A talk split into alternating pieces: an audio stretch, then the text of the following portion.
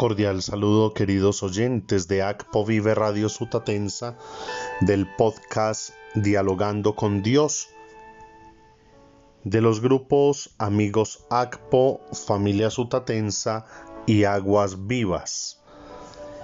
Elevamos nuestra acción de gracias a Dios por el cumpleaños de Yamilet Muñoz, de Lady Joana Pérez en Neiva y de Sebastián Diosa que el Señor les colme de abundantes bendiciones y les conceda una vida en santidad. Oramos por las intenciones y necesidades, por la salud física y espiritual de Amparo Cedeño Peña, de la hermana Florencia Albújar, de la hermana Imelda Inchaustegui, de Janeji Márquez, de Julián Torres y de León Marín, que el Señor les bendiga y les acompañe siempre. Martes 2 de junio meditamos el Evangelio según San Marcos en el capítulo 12 versículos 13 al 17.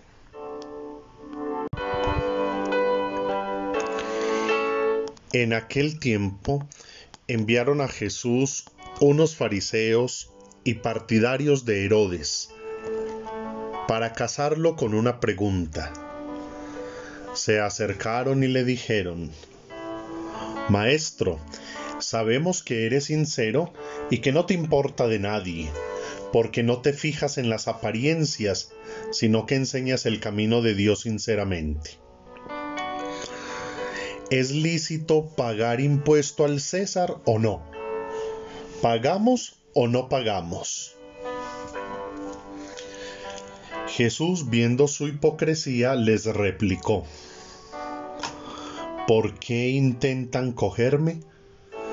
Tráiganme un denario que lo vea. Se lo trajeron, y él les preguntó, ¿de quién es esta cara y esta inscripción? Le contestaron, del César. Les replicó, lo que es del César, páguenselo al César, y lo que es de Dios, a Dios. Se quedaron admirados. Palabra del Señor. Queridos oyentes, es necesario que entendamos algo del contexto para comprender esto que sucedió con Jesús, cómo trataban de hacerlo quedar mal para tener motivos y acusarlo. Y teniendo en cuenta los estamentos de la sociedad judía, la trampa tendida a Jesús era perfecta. Cualquier solución lo enfrentaría o con Roma o con los nacionalistas opuestos a los tributos o con los herodianos favorables a ellos o con los fariseos opuestos también, pero pagadores de los impuestos por convicción o por principio teológico. Los judíos tenían además la tendencia de confundir lo político con lo religioso. En el Antiguo Testamento, por la estructura de la monarquía, todo parecía conducir a esta confusión. La espera mesiánica, de la que Pedro y otros discípulos son buenos ejemplares, identificaba también la salvación espiritual con la política o la económica, cosa que una y otra vez Jesús tuvo que corregir, llevándoles a descubrir la concepción mesiánica que él tenía. Comprendiendo esto nos damos cuenta que Jesús en realidad estaba en apuros. Pero su respuesta, como no puede ser de otra manera, es llena de sabiduría. Y aprovecha para darnos una gran lección. Queridos oyentes, Para un cristiano no puede haber separación entre moral y ética. Nosotros debemos ser conscientes de nuestros compromisos con Dios por nuestra fe, por nuestras convicciones, por nuestra experiencia del amor de Dios. Pero debemos ser responsables también con nuestros compromisos sociales, porque somos ciudadanos. Y queridos oyentes, permítanme recalcar en esto. Hoy hace mucha falta buenos ciudadanos.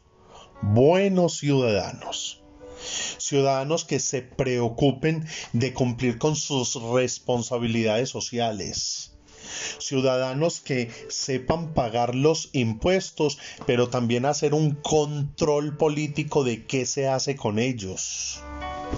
Ciudadanos que sepan cuidar el bien común, los espacios públicos, que no los dañen, que no los maltraten y que sea para el cuidado y el disfrute de todos ciudadanos que sepan respetar la privacidad y la intimidad de los demás. Ciudadanos que no quieran imponer sus gustos, tradiciones, deseos o, caprichos simplemente porque sí. Ciudadanos que vean en el otro un sujeto de derechos tanto como de deberes. Ciudadanos que no le jueguen a la corrupción. Porque el gran problema de nuestros países corruptos es que no hay quien reclame porque desde casa somos corruptos. Cuando nosotros somos infieles en una nimiedad, ya estamos alimentando ese aparato monstruoso de la corrupción. Porque para llegar a robar, los dineros públicos, se empieza en casa quedándose con las devueltas. Por eso, queridos papás, cuidado con la educación que le están dando a sus hijos. Enséñenlos a ser buenos cristianos y a ser buenos ciudadanos. Lo uno incluye lo otro, no se eximen, no se contraponen, van unidos. Un buen cristiano es un buen ciudadano. Pero además, en este mundo lleno de ideologías y de caprichos y de cuánta cosa nueva hay, es importante que los cristianos también sepamos ser fieles a nuestra fe, a nuestra moral, a nuestras enseñanzas desde el Evangelio, para levantar nuestra voz frente a todo aquello que atropella, daña, maltrata la dignidad humana. No es entonces que por ser buenos ciudadanos nos quedamos calladitos y que los gobiernos aprueben cuanta cosa hay. No, como ciudadanos, como votantes, como electores de los sistemas de gobierno, tenemos derecho también a exigir que se respeten nuestros derechos. Y no olvidemos aquello que decían los apóstoles, hay que obedecer a Dios antes que a los hombres. Y ser buenos ciudadanos también implica muchas veces no estar de acuerdo, no aceptar normas que desde lo político se legislan, se aprueban. La fe la moral deben iluminar y orientar nuestra vida como buenos ciudadanos. Y no quiero terminar sin hacer mención de unas cuantas frases de la primera lectura de hoy, que es de la segunda carta del apóstol San Pedro en el capítulo 3, y que me parece que es acertadísima para todo lo que estamos viviendo.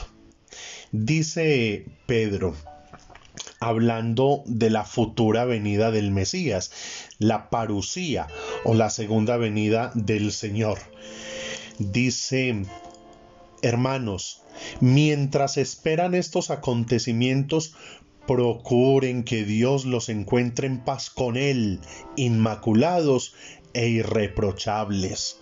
Recordemos cuántas veces dijo Jesús, vigilad y orad porque no sabéis el día ni la hora. Y nosotros debemos es estar preparados. Miren, cuántas personas, por todo lo que está ocurriendo, o alimentados por las series. Hay unas series muy buenas, pero que no dejan de ser ficción. Y a veces algunas personas creen que ya eh, están diciendo que el mundo se va a acabar. En tantos días el planeta eh, estalla. Miren, el cristiano, a la vez que cuida el planeta, que es responsable, que es un buen ciudadano, antes que preocuparse de estas cosas debe procurar cada día estar en comunión con Dios, inmaculado e irreprochable. Eso es lo importante para que cuando sucedan estas cosas está preparado, puede ir al abrazo eterno con su Padre. Y dice Pedro, consideren que la paciencia de nuestro Señor es nuestra salvación. Ayer hablaba con un amigo de todos estos temas y me decía, eh, Carlos, ¿usted qué piensa? Porque Dios no, no viene y ya organiza esto, pone orden, dice no más. Y aquí está la respuesta. Jesús, Dios, es paciente.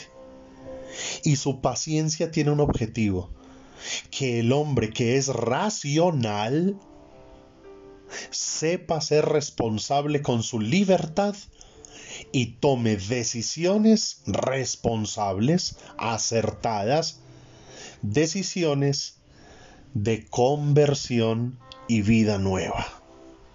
Porque el querer de Dios es que todos los hombres se salven y lleguen al conocimiento pleno de la verdad. Dios es paciente porque quiere que ninguno de sus hijos se pierda, pero tampoco abusemos de esto. Cada uno haga su propósito de convertirse al Señor. Y nos dice Pedro que no los arrastre el error de esos hombres sin principios, tenemos que cuidarnos de tantas ideologías, de tantas cosas nuevas que van apareciendo y que por el fácil acceso a las redes sociales y a los medios tecnológicos a veces nos confunden, nos llenan de angustia. El Señor nos ha dado una promesa para nosotros, confiados en la promesa del Señor. Hay un cielo nuevo y una tierra nueva en que habite la justicia.